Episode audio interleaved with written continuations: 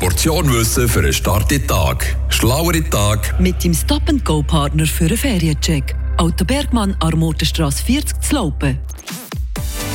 Gerade vorletzt kursiert eine Information, dass eine Gruppe von Forschern mit einer Studie herausgefunden haben, dass bei Piloten und allgemein bei Leuten, die an Bord von Flugzeugen arbeiten, mehr Hautkrebsfälle vorkommen als zum Beispiel in anderen Berufen.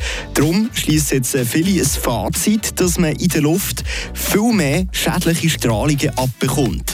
Scheinbar wäre eine Stunde in der Luft etwa gleich viel wie 20 Minuten in einem Solarium, was also die UV-Strahlen angeht. Doch aufgepasst, das ist absolute Fake News. Weil die Fenster im Flugzeug, oder besser gesagt die moderneren Flugzeuge, die haben nicht eine Schicht und nicht zwei, sondern drei. Und da kommt nicht einmal 1% der UV-Strahlen durch. An dem kann es also nicht liegen. Was aber stimmt, sind die vermehrten Hautkrebsfälle beim Bordpersonal.